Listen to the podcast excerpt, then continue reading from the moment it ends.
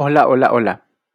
Muy buenos días mis amigos, bienvenidos una semana más a este podcast. Hoy vamos a hablar del Customer Experience, es decir, la experiencia de usuario que va a tener eh, eso, tu cliente dentro de tu empresa. Esto ya es cuando el cliente ya te ha contratado bueno, incluso antes de que te contrate, durante y después, pero bueno, esto está muy, esto está muy enfocado en temas de, de, de, de, de experiencias memorables, que incluso hay un puesto dentro de los negocios que se llama Chief Customer Officer, que es el director de atención al cliente, que es el encargado dentro de las empresas de poder generar esto. Pero ¿por qué vamos a tocar este tema el día de hoy? Porque al fin y al cabo, pues dentro de En Automático ayudamos a los negocios digitales a poder mm, vender por internet, eh, crear experiencias inolvidables. Así es que, justamente como decía al inicio, esto lo que va a hacer es que va a ayudar a la gente a recordar tu marca, a recordar tu empresa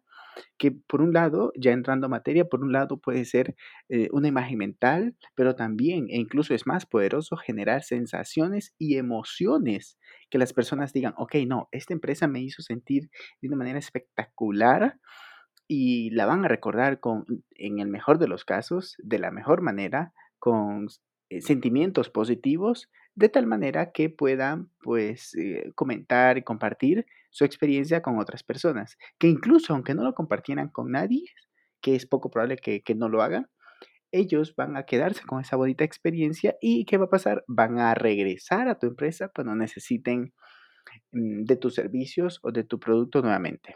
Así es que lo que primero debemos hacer es entender el proceso, entender el proceso que pasa al cliente desde que está por comprarte hasta que terminó el proceso completo.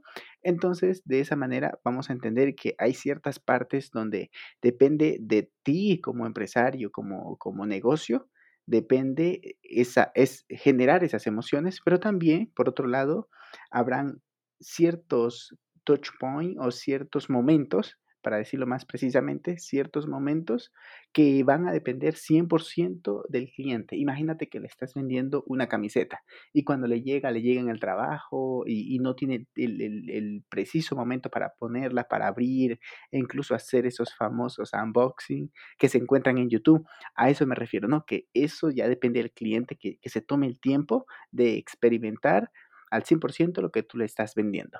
Pero en el mejor de los casos, lo que podemos hacer es, de nuestro lado, hacer lo mejor que podamos, generarnos, perdón, enfocarnos, como ya decía, en generar esos sentimientos positivos, pero esto debe ser, perdón, esos sentimientos y esos recuerdos, pero esto es un ejercicio que se hace de manera transversal, es decir, que va a tener que vas a tener que involucrar a todos tus departamentos para que esto sea llevado de la mejor manera. Y déjame compartirte aquí algunos pilares que debes tener en cuenta cuando quieras implementar mm, un sistema de estos, un Customer Experience, dentro de tu empresa.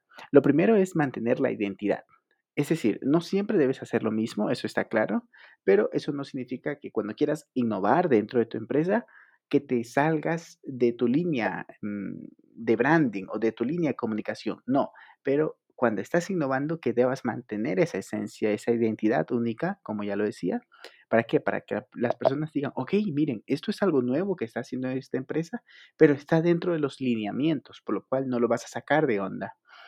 Un segundo pilar que me permito compartirte el día de hoy es lograr impulso organizado. Es decir, que no debe ser que el CEO nada más de la empresa es el que está impulsando este, este, este movimiento o esta experiencia, sino más bien que sea no solo el, el, CEO ni las caras visibles de empresas, sino es que todo el equipo, todo el, el, personal, todos los empleados deben estar involucrados de manera natural para que pues haya, haya, bueno, tengas que contar con tu, con tu personal y esto tenga pues la mayor aceptación y, y un sistema fluido. Por lo cual, también debes de valorar, yo creo que en otro podcast podríamos hablar del employee experience, es decir, es la experiencia de tu empleado.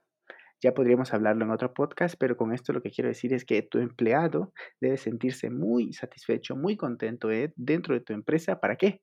Como lo dice un amigo empresario, tu empleado es tu primer cliente. Debes de, bueno, tu empleado, tu colaborador, debes de darle la mejor experiencia para que ellos, que son los que atienden a tus clientes, los atiendan también de la mejor manera.